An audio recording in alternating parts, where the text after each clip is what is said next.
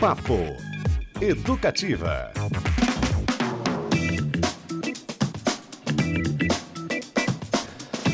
Opa! Uma excelente terça-feira para você, tudo certo por aí? Eu sou Cristiano Castilho está começando mais um Papo Educativa na sua 97.1 FM, Rádio Mais Brazuca de Curitiba. Hoje em dose dupla, né? Aquele jeito que a gente gosta aqui. Daqui a pouquinho um papo muito legal sobre a reforma do Teatro do Paiol, né? Que reabriu no último fim de semana, um grande show. É, Pérolas Negras, Eliana Pittman, Rosa Maria Colim e Alaide Costa. Claro, a gente vai tratar também da polêmica envolvendo a reforma da fachada, aquela cor e tudo mais. Edson Bueno, diretor de ação cultural da Fundação, e a arquiteta Silvia Bueno é, Zilotti estarão aqui para conversar com a gente. Mas antes, dá aquele alô pro Fabrício Manaus, nosso comandante da nave mãe. O Lucas Franco já está com o celular para registros e mensagens 3331 E Beto Pacheco abrilhantando novamente o Papo Educativa. Salve, Beto, tudo bem? Salve, salve, Cristiano Castilho, tudo bem? Um bom dia e uma boa tarde aí para os nossos ouvintes, dependendo de como está o almoço. E também uma boa noite para quem ouve a nossa reprise às 11 horas aí de madrugada, quase de madrugada. É isso, e todos os papos estão também no Spotify, viu? Pega lá, muita coisa bacana nessa pequena grande história do papo educativo, digamos assim. Vamos lá apresentar a nossa convidada deste primeira, dessa primeira parte, ó. 44 anos de carreira de uma cantora e compositora multipremiada e que foge a estereótipos e às imposições do mercado. O amor pela música vem de casa. Estudou piano na infância, começou a cantar na adolescência e formou-se em artes plásticas. Em 79, ela iniciou sua carreira musical com o grupo Rumo. Lançou o primeiro álbum solo em 1988 chamado Nausete, pelo qual recebeu o prêmio Sharp de revelação feminina na categoria MPB. No segundo álbum, Na de 94, ela passou a apresentar suas composições e com esse disco conquistou o prêmio Sharp do ano nas categorias de melhor disco e melhor arranjador para Dante Ozzetti no segmento pop rock. De lá para cá, Na já lançou 11 álbuns e participou de projetos com outros artistas: Zé Miguel Wisnik, Luiz Tati, Tamara Assumpção, Zélia Duncan, Mônica Salmazo, Kiko Dinucci, Rômulo Frost e muitos e muitos outras e outras. E em fevereiro, né, mês que acabou de passar aí, lançou o EP Na Canta Zé Carlos Ribeiro, com músicas inéditas de um dos compositores do Grupo Rumo, aquele lá do início da sua trajetória. Ela, Nausete, que está com a gente ao vivo aqui no Papo Educativa. Boa tarde, né? Bem-vinda. Boa tarde, Beto, Cristiano. É um prazer falar com vocês e quero já mandar um abraço para todos os ouvintes. É, que legal. Você é de casa, né, Ná? Veio algumas vezes por aqui, a gente teve o prazer de entrevistar, junto com o Grupo Rumo, com o Tati. Muito legal sempre te ouvir, viu? Ó, gravar o, o Zé Carlos Ribeiro, né, compositor do Rumo, com o qual você começou há 44 anos, é uma forma de fechar um ciclo, digamos, ou abrir outros, quem sabe? É uma forma de seguir em frente. Uhum. porque, é, na verdade, eu, eu, a, primeira canção que eu gravei na vida, né, foi no Rumo, foi uma canção do Zé Carlos Ribeiro, justamente, é, em 79, né? Aliás, o disco foi lançado em 81, então foi em 80. Mas, mas a gente nunca deixou, apesar do, do, do Rumo parar com as atividades, né? A gente nunca deixou de, de, de, de, de, de ter parcerias durante eh, toda, todo esse tempo, né? Toda essa trajetória. E, mas a primeira vez que o Zé Carlos está lançando, se lançando como compositor solo, num projeto solo, né? Ele sempre teve atrelado a discografia do Rumo. Inclusive, em 2018, o Rumo lançou um disco novo, depois de muito tempo, e ali tem muitas músicas, muitas canções do Zé Carlos, mas aí ele, ele, ele tem um baú né, de, de, de, de canções. E aí ele, agora ele resolveu abrir esse baú e registrar. E, e eu tenho a felicidade de, de lançar, né? De, de, estar lançando, assim, de fazer parte desse lançamento do, do Zé Carlos como um compositor solo. Por isso que eu digo que, que, é, que é seguirmos em frente. Uhum. Tá certo. Oi, na Beto Pacheco falando aqui, tudo bom? Tudo bom, e você? Tudo maravilha, ainda mais com a sua presença aqui. Vou aproveitar até o gancho dessa, desse seu comentário com relação assim a ele se lançando como um compositor solo, porque ele foi gravado aí. Ladeira da Memória foi gravada pelo Chico, né? Falta alguma coisa pela Zélia Duncan também, material é, dele. Mas como você falou, é assim, a primeira vez depois de tanto tempo, quatro décadas aí, que tá tendo esse trabalho um pouco mais sólido com, com esse EP que você tá cantando as músicas dele. Quando é que surgiu essa ideia, essa conversa? Ou é uma conversa que já vem de tempos e, e agora ela resolveu, vocês resolveram botar em prática? Ou foi assim, um, aquela, aqueles papos às vezes num, num, jantar, num encontro, e a ideia vem, no, no outro dia já estavam fazendo? Como é que funcionou essa botar para andar esse projeto? Então, depois que, ah, como eu comentei, né, a gente, o Rumo lançou um disco de inéditas Sim. em 2018, depois de muito tempo sem, sem atividade em conjunto, né? E aí o Zé Carlos, ele, ele já tinha, ao longo desses anos todos, ele continuou compondo, só que ele, ele guardou essas canções, né? Porque o Zé Carlos, ele não, não, não seguiu uma carreira de músico, né? Uhum como alguns outros integrantes, como o Luiz Tati, o Paulo Tati, o Hélio Skind, eu mesma, né? E aí, é, aí ele, ele então, no, no, no, no, disco de 2018 do Rumo, tinha, tinha essas várias canções do Zé Carlos, e, e aí, a partir de então, ele começou a mostrar pra gente as outras canções, né, que não entraram no disco, e, e para a gente opinar, ele se entusiasmou, assim, né, com essa uhum. coisa de, de, de, de, mostrar e da gente opinar tal. Daí, recentemente, ele me contou que, que ele estava com um projeto de gravar essas canções, mas ele não pretendia fazer lançamento em disco, ele queria gravar para deixar registrado. E aí ele, ele elencou alguns produtores musicais, né, o, um deles é justamente o Danilo Penteado, que, que produziu esse EP. Depois tem o Mário Manga, que está produzindo uma outra, uma outra, um outro grupo de canções que ainda não foram lançadas, né? E, e aí ele, ele me mostrou. Quando eu ouvi essas gravações, eu fiquei encantada. Assim, falei, as, com as canções, com os arranjos, que já estavam, estava tudo, tudo pronto já. os arranjos, e aí eu, eu mesma sugeri, né? Eu, assim, eu falei, Zé, se você quiser, vamos fazer, vamos lançar. Eu canto essas canções. Para mim vai ser uma alegria é, participar desse, desse lançamento, né? Aí, que, aí eu acho que ele ah, concretizou, assim, a, o fato de, de, de, lançar comercialmente, né? Lançar para público mesmo, uhum. o disco. Então é, é uma ideia bem recente. É uma ideia do que, que, surgiu no ano passado. A gente até teria lançado no final do ano passado, mas aí a gente achou que era melhor esperar e, e lançarmos esse ano, né? Muitas pessoas é, bacanas aí tendo ideias boas depois da pandemia e depois, né, desse tempo aí. Muito legal, a gente tá sentindo isso aqui diariamente, ah. né? E, e, o compositor tem esse lado de, mesmo que fique fora, digamos, do, do mercado um, por um período, é, é, é quase que é visceral ter que compor, né? Não consegue, é. né, Na Você também é compositora. Tem uma coisa que não tem como, né, ficar sem compor. É verdade. É, é, é uma necessidade, né? Por para fora. Eu acho que todo, todo ser humano tem, tem, tem uma necessidade, acho que é uma característica do, do ser humano. Uhum. Você, ser um, é, você é um ser criativo, né? De, de, é, você não precisa ser um compositor, um cantor, né? mas você tem que criar alguma coisa para ser fe totalmente feliz, né?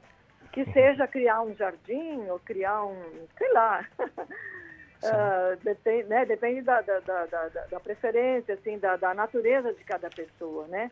Mas você exercitar essa, a, a criatividade, eu acho que faz parte do, do ser humano. Eu entrevistei o Inácio Loyola Brandão, um escritor, né, vencedor do Prêmio Jabuti, enfim, e ele fala que ele escreve para conseguir enfrentar a realidade. É. Eu escrevo é para enfrentar a realidade um pouquinho mais de ficção nessa realidade, às vezes é bom, né?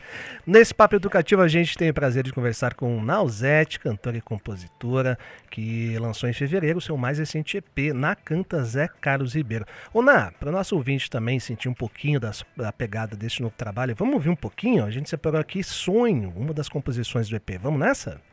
Vamos! Segura aí que a gente já volta a conversar, tá bom?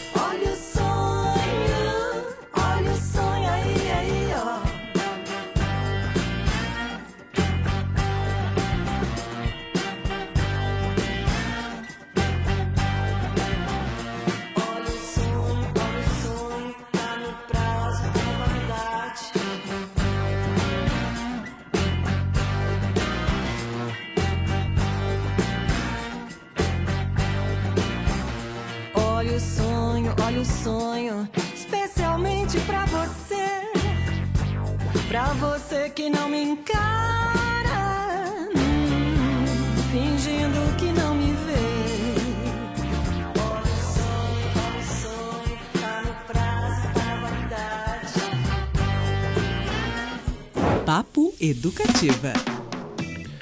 Que coisa legal, hein, Nausete? Que clima, que vibe, que alegria ouvir isso aí. Sonho, uma das faixas do EP, né? Na canta Zé Carlos Ribeiro. Muito legal, hein? Que arranjo e Ah. produção também. Tá muito bonito, né? Porra, demais, demais. Que vibe boa. então, a- essa, essa canção é parceria do Zé Carlos com o Danilo Penteado. E o Danilo Penteado, é, que, fez, que é o produtor musical né, do disco, ele é multi-instrumentista, ele toca. Nessa canção ele toca. Bom, no, disco, no disco inteiro ele toca todos os instrumentos, né? Nessa canção ele, ele só não toca esse naipe de, de sax e a bateria, né? Uhum. mas o os outros instrumentos ele toca tudo. E, e o disco também foi gravado pelo Jonas Tati. O Jonas Tati é filho do Luiz Tati. Ah, que legal. E o Jonas Tati que é o responsável por essa sonoridade também, né? Uhum. Do, EP, que tá, tá muito bonito. Que bacana. E tão gostoso, né? Tocar instrumentos. É. tipo, de verdade, assim, bateria, saxofone. Não é aquela coisa de produzir no quarto ali? tão né? Muito bom. Ô, Ná, é, a gente comentou há pouco ali na abertura as suas parcerias, né? Zé Miguel Wisnik, talvez um dos maiores intelectuais do país, né? Um cara tem um livro fantástico sobre futebol, aliás, futebol e Brasil, que é incrível. Luiz Tati, seu companheiro de longa data, Itamar Assunção, Zé Duncan, e um pessoal relativamente mais novo, né? A Mônica, que aliás está acompanhando o Chico na, na, na sua turnê, e o pessoal do Passo Torto, Kiko Dinucci, aliás, um nome muito presente aqui né, em todas as diversas produções, desde Jardim Macalé até o Ex-Ventura, tudo.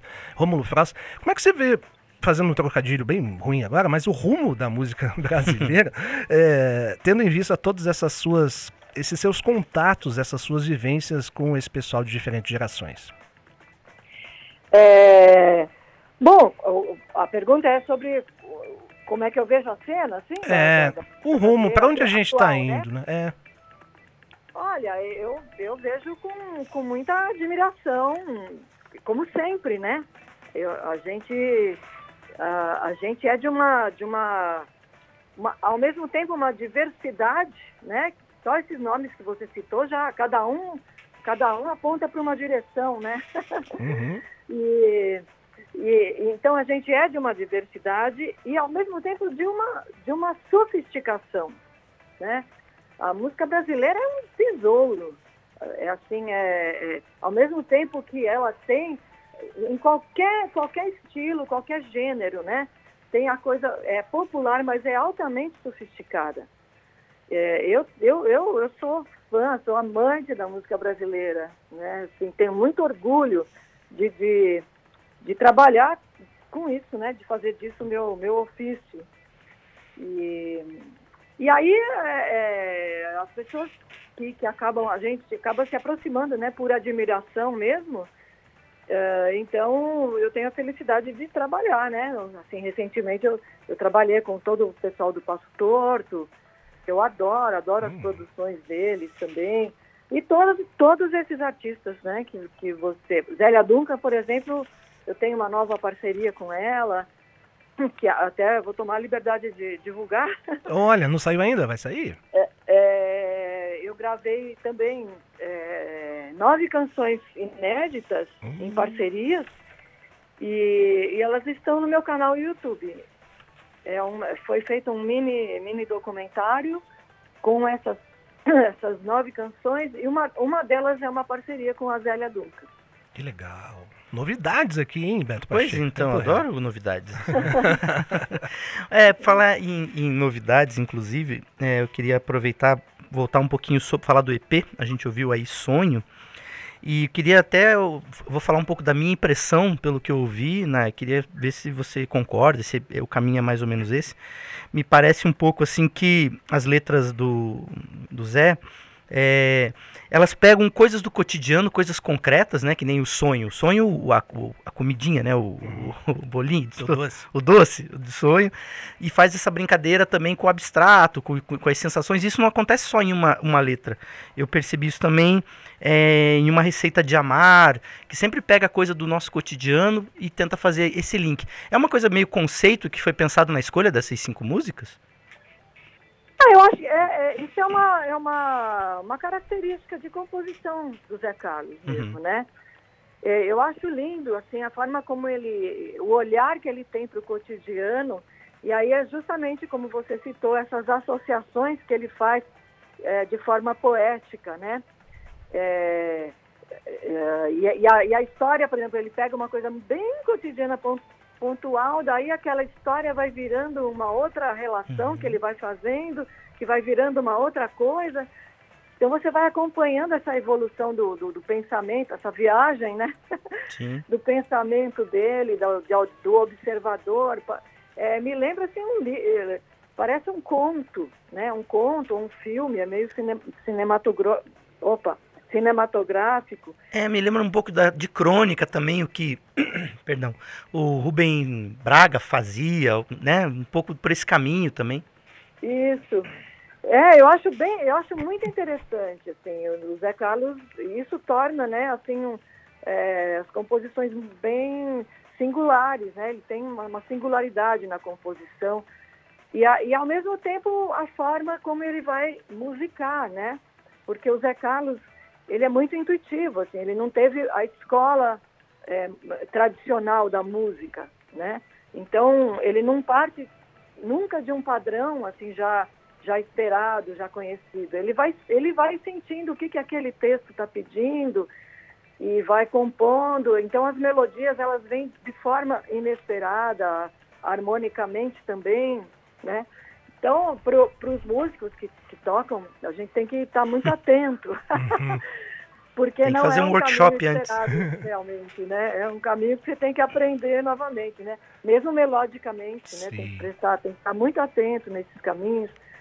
E, e, eu, e o resultado, eu acho, eu bom, eu sou fã do Zé Carlos, né? Assim, mas eu acho maravilhoso. Eu, eu adoro as canções dele. E, eu- e- e realmente eu estou achando maravilhoso, finalmente, né? Ele se lançar como, como um compositor solo.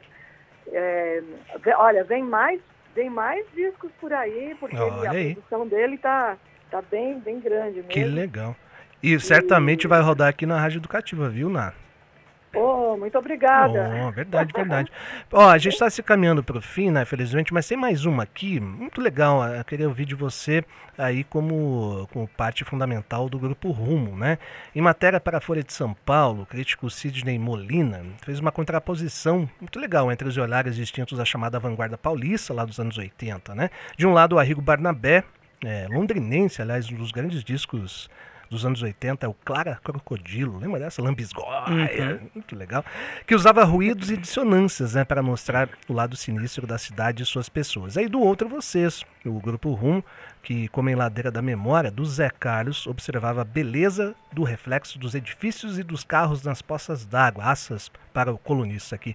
São uma espécie de dois lados da mesma moeda, você vê que há comparações e, e- e- e diferenças, talvez também nesses movimentos, ou não? Com relação ao- ao- aos integrantes da chamada Vanguarda, Vanguarda Paulista, Paulista, exatamente. É, né? Então, eu achei, eu achei muito per- pertinente, muito bacana. Aliás, essa, essa, essa resenha do, do Sidney Molina é maravilhosa, né? Muito boa. E, mas, mas realmente, assim, eu- eu- o que aconteceu não foi um movimento, né, naquela época, foi uma, uma, uma coincidência de uma geração que vinha vindo é, com, eu acho que a gente tinha um desejo em comum, que era, que era é, lidar com a linguagem da canção popular brasileira, né? Então, cada um, por exemplo, o Arrigo, Itamar Assunção, o Rumo, o Premier, né? Que eram, assim, os ícones, né? de- dessa, dessa fase. É, cada um é, seguiu, quer dizer, partiu de um ponto que, que para dar a diretriz dos seus trabalhos, né? Uhum. É, em comum a gente tinha realmente a experimentação, mas a, a natureza de cada trabalho é bem distinta. Uhum. né? Assim, o rumo não tem nada a ver com a produção do Itamar, nem com a Rigo, e, e a Rigo com o Itamar também não tem nada a ver, apesar de uma certa semelhança. Né? Por exemplo, o Itamar e o Arrigo tinham uma, uma verve teatral muito grande, performática, né? Mas cada um é, era de natureza bem diferente. É, o Romo já trazia isso para a própria canção, né? Uhum. O papo do Roma não, não era performático em palco, era, era essa performance que ela se concentrava no conteúdo das canções mesmo, né? Uhum. As historinhas, as crônicas tal. E o Premê explorou isso com, com humor, né? É, demais. Muito cinematográfico. né? O Arrigo se baseia muito em cinema é HQ, né? Tem uma obra mais performática mesmo, muito legal. Aliás, marcar um papo com ele, hein, Beto Opa. Pacheco? O grande Arrigo Barnabé sempre tá aprontando alguma coisa aí. Ó, só passar rapidamente aqui os integrantes e ex-integrantes do Rumo, cada um fazendo as suas coisas também, só o pessoal relembrar, né? Luiz Tati, a Nausete, que tá conversando com a gente, o Helios Skind, que é uma figuraça, Paulo Tati, Pedro Mourão, Gal Opido, Zé Carlos Ribeiro, compositor das músicas, Geraldo Leite, Ricardo Brem e Fábio Talhaferra, além do Cissa Tuquari, que, que, que é um ex-integrante. É isso, né, Ná? Isso. Maravilha, maravilha. Nausete com a gente, obrigado, Ná, pelo papo, pela conversa, parabéns pelo seu trabalho. Sempre bom conversar contigo, viu? Seja sempre bem-vinda à Educativa. Muito obrigada. Eu que agradeço. E foi um prazer conversar com vocês. E, novamente, eu mando um abraço a todos os ouvintes da Rádio Educativa. E é sempre um prazer. Valeu, na Quero demais. Logo mais ir pessoalmente. Ah, ó, talvez um show da Ná no Teatro do Paiol reformado, que tal? Olha hein? só, boa Ah, ideia, hein? Vamos tentar fazer esse crossover aí. Valeu, Ná, um beijão. Um beijão. Tchau, Ó, tchau. Tchau, tchau. Vamos terminar então, pessoal, com um trechinho de mais uma das faixas do EP da Ná recém-lançado, né? Canta Zé Carlos Ribeiro. Tô falando de Uma Receita de Amar. Daqui a pouquinho papo sobre o Teatro do Paiol, agora que está de volta. Não sem algumas polêmicas. Segura aí.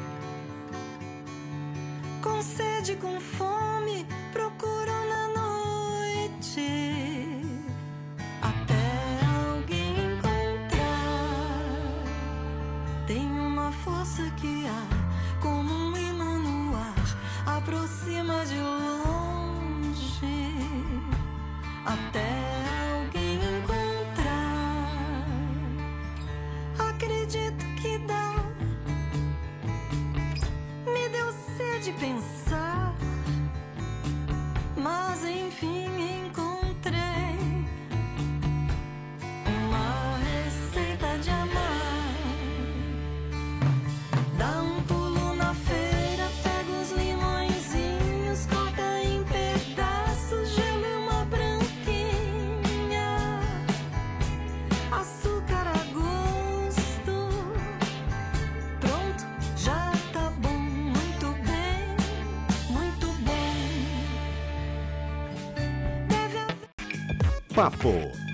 Educativa.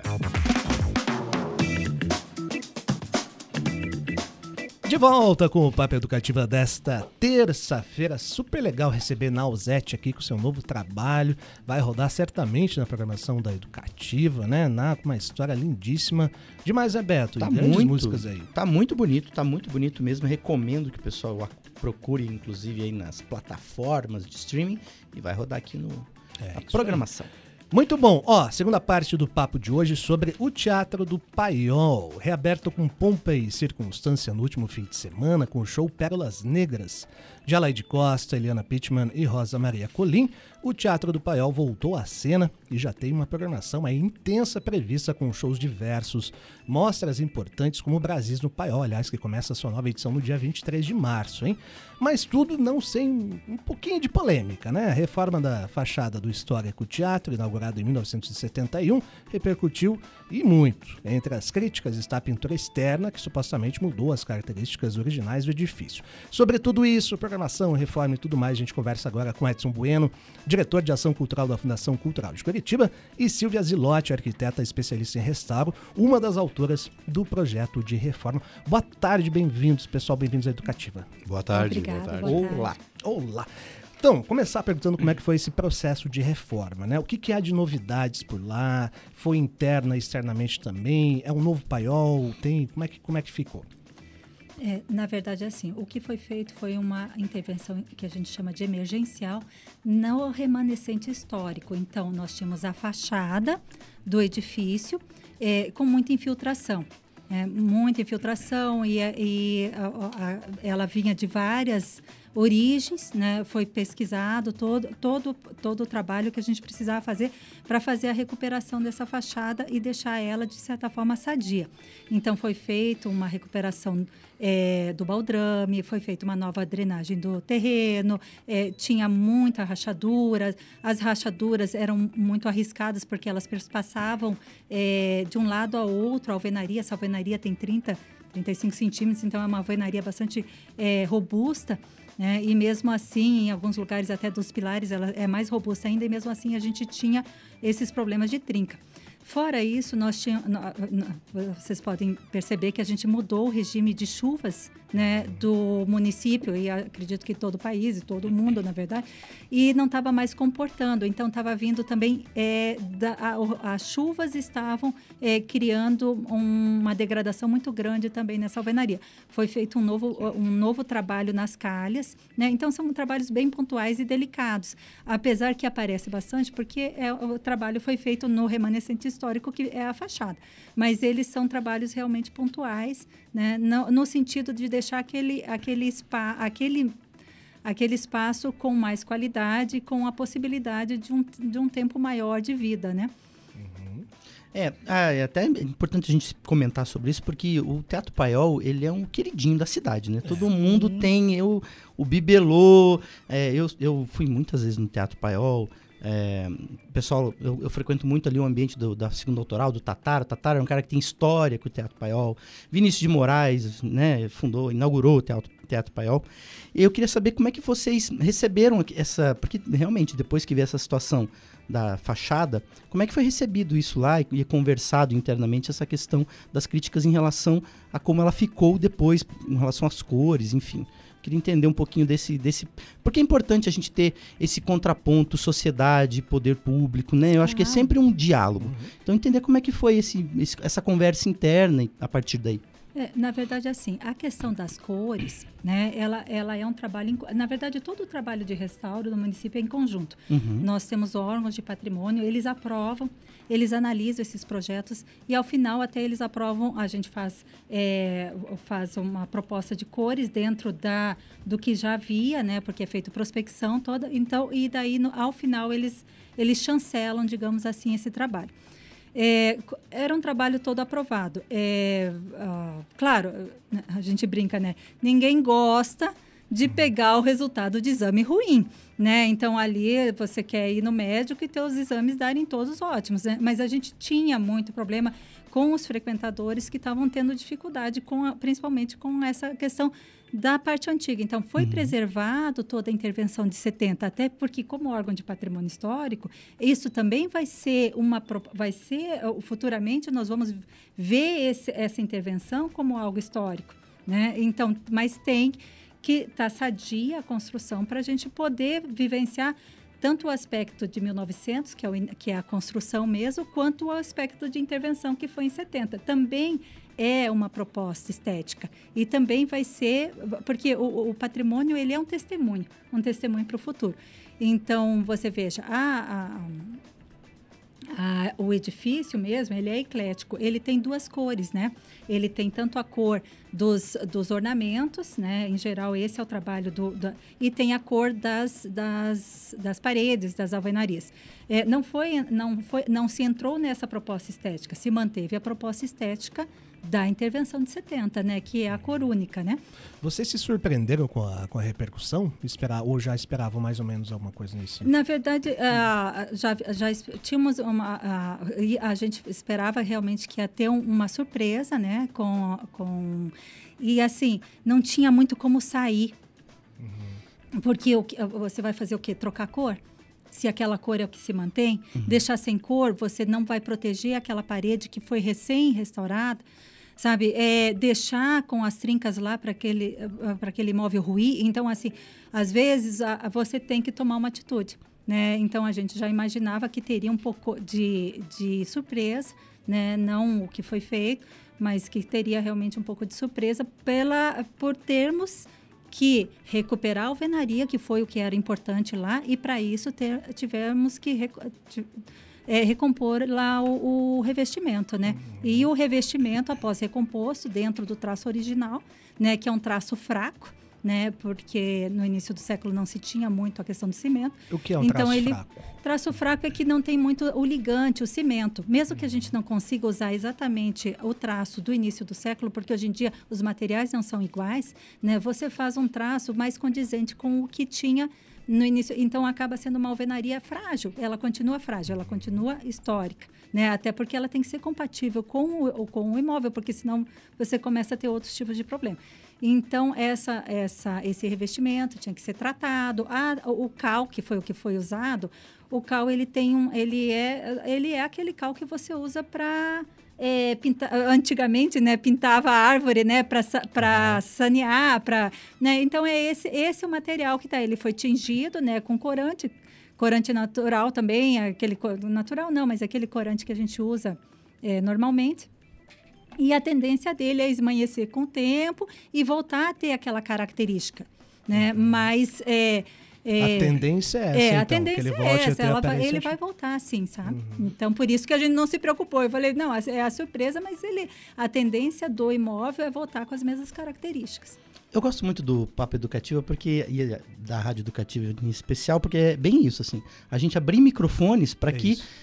é, situações que aconteçam em relação, principalmente à cultura, a gente trata aqui muito de cultura, né?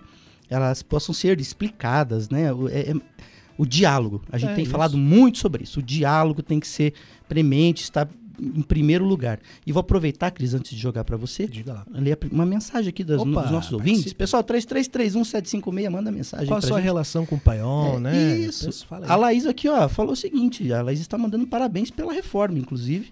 Falou que temos que ter seguranças para o local de espetáculos. E, enfim, ela está parabenizando em geral aqui a Laís Nascimento, Que mandando legal. mensagem pra gente. Participe você também, 3331-756. Pra gente encerrar essa primeira parte, colocar o Edson também, que eu sei que tem mais a ver com a programação musical, né, Edson? É, obviamente que a gente se inteirou bastante sobre o que aconteceu, lemos diversos especialistas aí, né? A Yáscara Florenzano é uma delas, né? É, de arquitetura, de urbanismo, lançou um livro muito legal sobre o patrimônio do Rebouças, inclusive. E há um argumento meio que em comum, né? Que a reforma ou a intervenção, como alguns dizem, comprometeu a integridade histórica do paiol, apagar a sua história visual, as manchas do tempo, marca que virou identidade. Queria saber se faz sentido isso é, e se haveria algum jeito de fazer essa reforma mantendo a aparência original. É, Na verdade, assim, é, é, faz sentido porque toda intervenção de restauro, por mais cuidadosa que ela seja, ela é uma intervenção, tem esse nome, né? Então, o, o, o que, que acontece? Você precisa, é, ela não pode ser, "Eu- eu acordei e vou fazer, né? Realmente, ela precisa ter toda uma técnica em cima. É, só que são escolhas, né? Então, a, escolha, infelizmente, pressupõe que você tenha uma, uma perda ali. Então, nós tínhamos uma alvenaria com várias rachaduras. Essas rachaduras, elas têm esse problema é, de, é, assim, de- assim são, são problemas técnicos. A- aquilo ali é uma alvenaria portante. Ela não tem pilar, não tem viga. Ela tem que todo o sistema dela tem que funcionar para ela não correr o risco de colapsar. Então, aquela alvenaria estava com problema. Né? O revestimento, a hora que você tira o revestimento e você faz outro, sim. É, então, assim, é, você veja como, o- tanto que as intervenções você data. Né? Você tem, você põe a data da intervenção. Por quê? Porque ela de certa forma, é, é, se fosse uma intervenção interna, provavelmente teria assim toda a atualização à norma, porque os imóveis históricos, apesar de toda a proteção, você precisa atualizar as normas de segurança. Então você tem algumas coisinhas e você data. Então agora ele vai começar um novo ciclo, né? Ele vai começar realmente um novo ciclo, ele vai começar uma nova página, né? Ela, ela foi necessária, né? Então tem Certo. coisas que você, como profissional, tem que sentar ali e eh, verificar. A gente fez prospecção da- da- das paredes, eh, abertura e, e- e- tomar coragem e, e- e tomar uma atitude. né? Muito legal. Mais uma mensagem aqui, Beto Pacheco, nossa ouvinte Carla. Pergunta qual é o nome da cor que foi, que foi pintada a fachada do, do painel. Tem nome? Não. Não, é, que- é isso que eu Aliás, quero nomes explicar. de cores são maravilhosos. Já foi em loja adoro. de tintas. Esmalte. É sensacional. Você vai naquela parede assim, ó. Eu queria ter esse trabalho, escolher nomes de cores, nome de cores de tinta e nome de operação da Polícia Federal. São Ah, eu adoro também. São maravilhosos. É, eles é, na verdade, assim, a, a, a cor é a cal, a cal mesmo. Você pega a cal, mistura com água e pigmenta. São feitos experimentos, né, que você faz assim, amostras na parede e vê como é que ela se comporta na parede, porque o fundo também tem o cinza da parede e tudo mais. É, não tem nome essa cor. O que, o que a gente tinha era alguns documentos e tanto remanescente com a cor amarela. Né? Mas cor, gente, cor é sempre polêmica, né? É, eu tava, eu fui com meu colega, nós fizemos projetos juntos, fomos com, graças a Deus, esse imóvel foi muito bem cuidado, porque a equipe de execução também era profissionais de restauro. E daí nós fomos ver a cor, tinha acabado de pintar, e eles viram que eu fiquei meio assim, né? Aí o meu colega falou assim: Silvia, não se preocupe, porque ela vai escurecer. Claro, a cal, a partir do momento que ela vai é, queimando, ela vai escurecendo, né? Vai, que ela vai processando. Só que assim, na verdade eu tinha achado muito escuro, né? Então, daí eu falei, é isso, gente. Infelizmente, ele preocupado que eu que estava claro, eu preocupado Tava que estava escuro. escuro, e mas é o tom, é o tom original da parede, foi feito ali. Teve uma pesquisa, né? Para resgatar essa Na verdade, é muito original. interessante que um colega nosso deixou ali a- a- o testemunho no portal do, do Paiol. E você enxerga ali no testemunho, né? Testemunho é um, é, um, é, uma, é um espaço que não foi intervido. Então, você enxerga ali a alvenaria como estava, né? A- a- o revestimento como estava, não a alvenaria, porque ali não tem trinca, né? Ali só tem o problema do revestimento. Então, você vê, enxerga a alvenaria como estava, enxerga a alvenaria, de certa forma, mais protegida abaixo, com a cor ainda resgatada, a- resguardando ainda a cor amarela, e você verifica a intervenção, porque é, não vai ficar exatamente igual, né? A cor ficou, né? A textura da, da- era mais lisa, a textura original e a textura eh, atual ficou um pouco mais rústica, sabe? Mas assim, você percebe os três momentos ali. Eu lá em casa tenho uma faixa azul, assim, na minha sala, que é estrela intensa cor.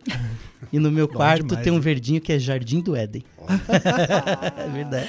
Ah, eu tenho, uma, tenho um amarelo algodão doce no meu quarto ai, também. só? Muito bom, hein? Nome de título.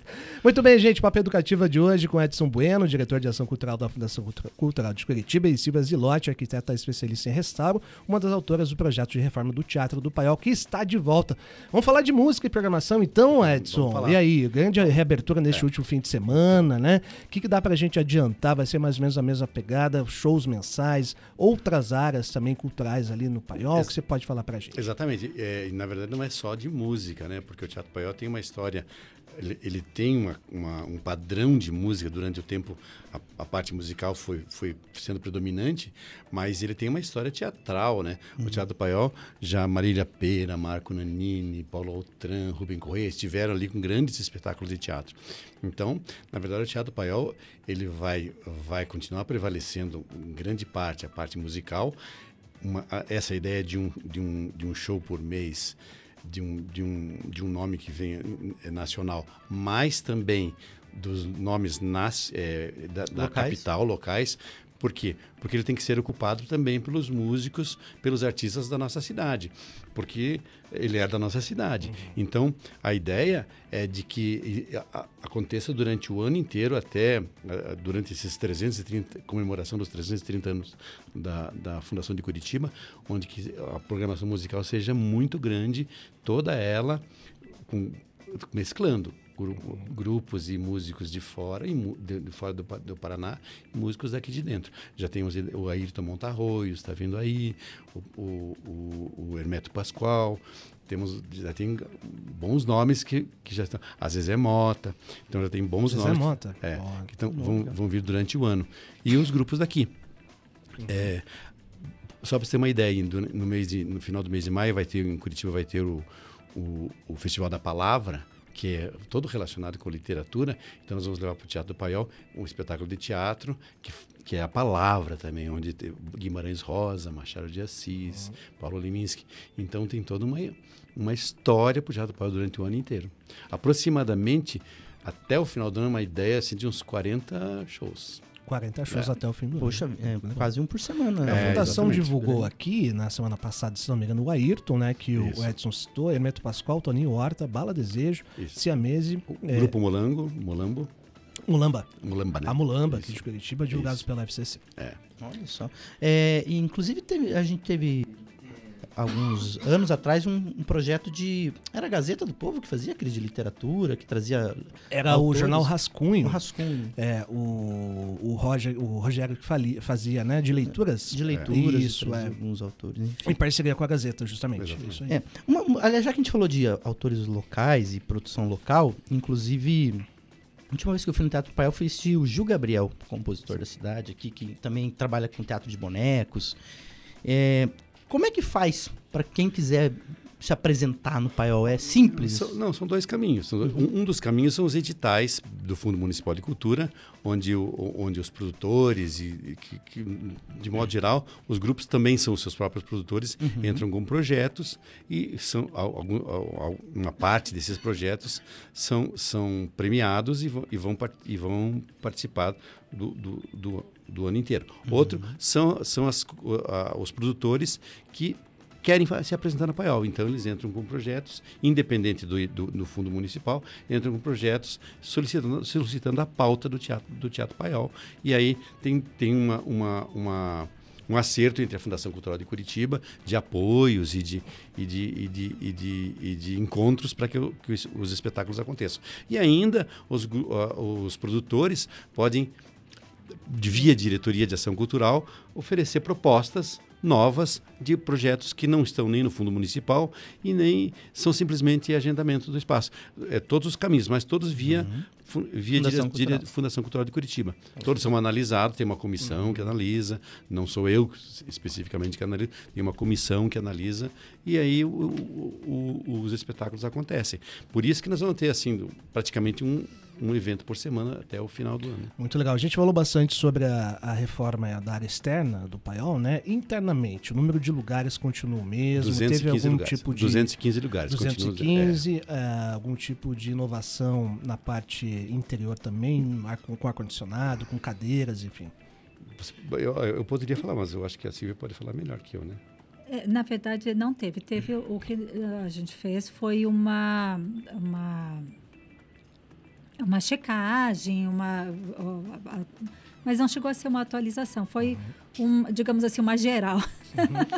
É, porque ele foi toda, ele toda, hoje ele é um espaço todo adaptado para as novas normas de segurança. Sim, que já, né? essa Né? intervenção já foi em 2010. Então, assim, na verdade, ele vem. o- Nós temos uma equipe de manutenção e temos toda a equipe da Exato. diretoria que passa o tempo todo atendendo. Né? Então, ele é um imóvel bem cuidado. O que foi feito foi um trabalho especializado para uma situação que já foge da manutenção.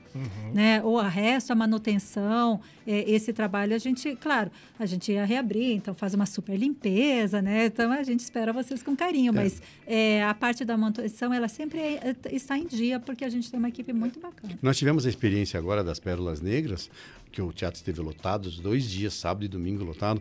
É, tudo funcionou. Né? A- a- a- toda, toda a parte, toda a parte de luz, de som, de acomodação, ar-condicionado, o, o- o teatro estava super perfumado, não tinha nenhum. Porque antiga, as pessoas falavam que tinha cheiro de mofo antes, né? Falava, não, o Teatro Paiol tem cheiro de mofo, não tem mais cheiro de mofo. Ele tá su- é super. um- é um teatro, al- além de ter essa questão histórica, ele é um teatro muito elegante, ele é muito charmoso. E As o que os pessoas- artistas gostam, né? É, É, impressionante, rapaz. Sempre lembram, né? Porque tem uma coisa charmosa você se apresentar no Teatro Paiol, né? É, um- é uma coisa. é, E o público também tem isso. Você vê, a gente percebeu assim, abriu a bilheteria.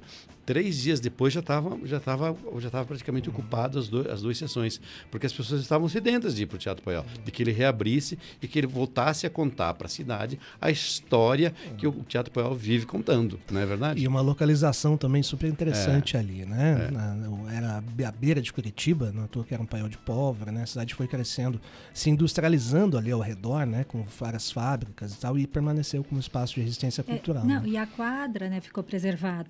Né? Então você tem ali um ambiente muito agradável de você chegar. né? A gente procurou atender, a, a- a iluminação foi toda refeita, né? O pessoal da SMOP, da, da, da iluminação. É, né? da- é.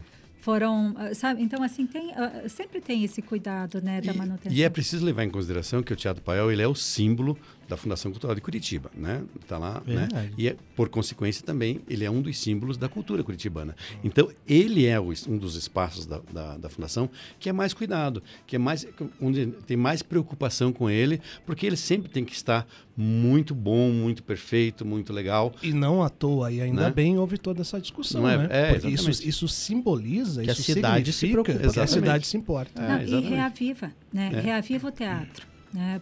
Porque a, a gente vai passando, a gente não percebe o passar dos anos, né? Então, ele estava precisando Uhum. de um... Me vejam, me vejam, eu ainda tô aqui. Legal. Bom demais, hein, gente? Papo Educativa de hoje em dose dupla, Nausete e agora Edson Bueno e Silvia Zilotti, eles aí à frente do Teatro do Paiol, com uma programação intensa. Aqui na, Educati na Educativa você fica sabendo certamente né, do que vai rolar e também das redes da Fundação Cultural, né? Edson? Exatamente. Maravilha. Gente, obrigado, viu? Acho que foi super importante e esclarecedor tudo isso aí, né? É, é, especialmente em relação à Silvia, pela presença, pela transparência, né? E pelo conhecimento também que você nos passou. Obrigado. Nós, nós que agradecemos. Nós que agradecemos. É, a microfone sempre, sempre aberto, né? E se alguém que ouviu, algum arquiteto, quiser contrapor, está aberto também. É só falar que, olha, não é bem assim, é assado. A gente aqui é assim, né, Beto Pacheco? Exatamente. É diálogo. Valeu demais, hein, meu querido? Bora almoçar, Beto? O que, que você propõe hoje? Eu proponho dominguinhos e talvez com molho de maracujá. Sabe Ah, por você quê? tá na pegada do Zé ali da, da, da, na- Ozete, Da né? Ozete. Misturando as coisas. A gente vai terminar com novidade, ó. A rigor, os 80 anos de nascimento de Dominguinhos teriam sido festejados em 2021, né? Mas como a pandemia atrasou tudo, estreia somente nesta semana o especial Dominguinhos 80. Direção musical de Miriam Taubkin. O musical faz parte do projeto Memória Brasileira. No roteiro, 16 músicas, 14 do cancioneiro original de Dominguinhos, interpretadas por elenco que inclui Anastásia, Cosme Vieira, Elba Ramalho, Mariana Aidar, Mestrinho e Tiganá Santana. Muito legal. A estreia neste sábado às 8 da noite no canal do projeto Memória Brasileira, que é bem legal, aliás. A gente termina com Dominguinho Sula de Maracujá. Valeu, Fabrício de Manaus, Beto Pacheco. Agora sim, bora. Vamos que vamos. Manaus hoje de cabelos soltos, hein? Maravilhoso. Eu quero ver. O, o dia que a gente tiver brilhante. câmeras mostrando esse programa, vai, ser, uma sucesso. loucura. Beijo, gente. Daqui a pouquinho informação educativa, depois chiclete com banana. Beijos. Tchau.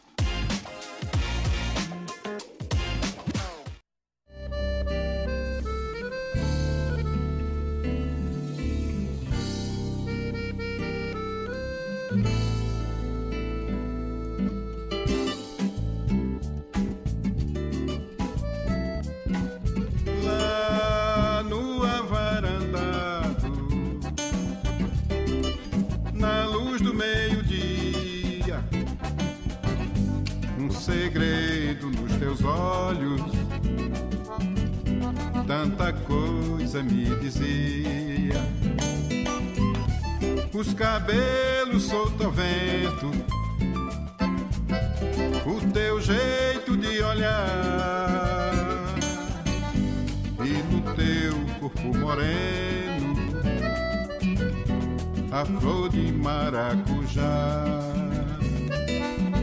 Dia de sol, cheiro de flor, gosto do mar, amor.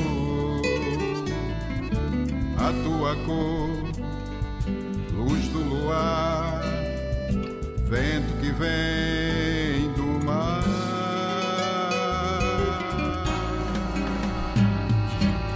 Roda, gira, gira o vento. Meu amor vai te levar bem pra lá do fim do mundo,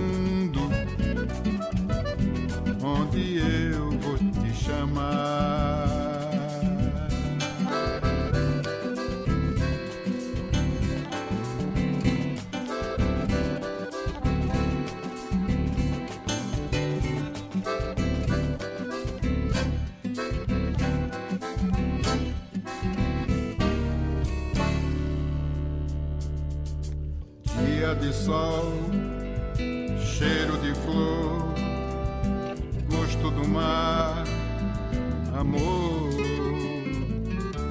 a tua cor, luz do luar, vento que vem do mar.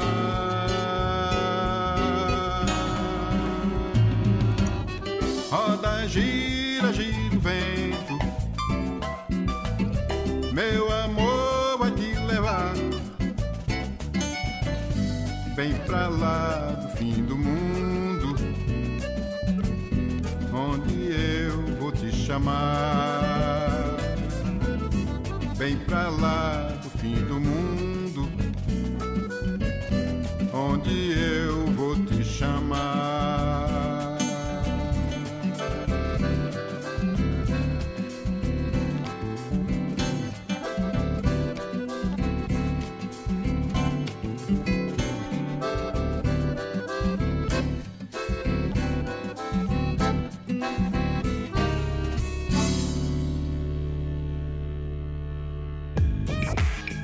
Papo Educativa. Educativa.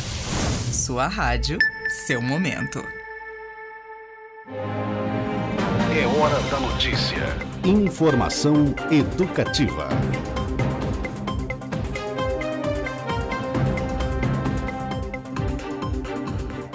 Começa hoje vai até sexta-feira o prazo para fazer as inscrições para o FIES, o Fundo de Financiamento Estudantil. São ofertadas 67 mil vagas no primeiro semestre, de um total de 112 mil para este ano. Os interessados devem entrar no site acessounico.mec.gov.br. Os candidatos terão que indicar três opções de cursos de graduação. Para participar, é preciso ter feito o Enem de 2010 a 2022 com nota igual ou superior a 400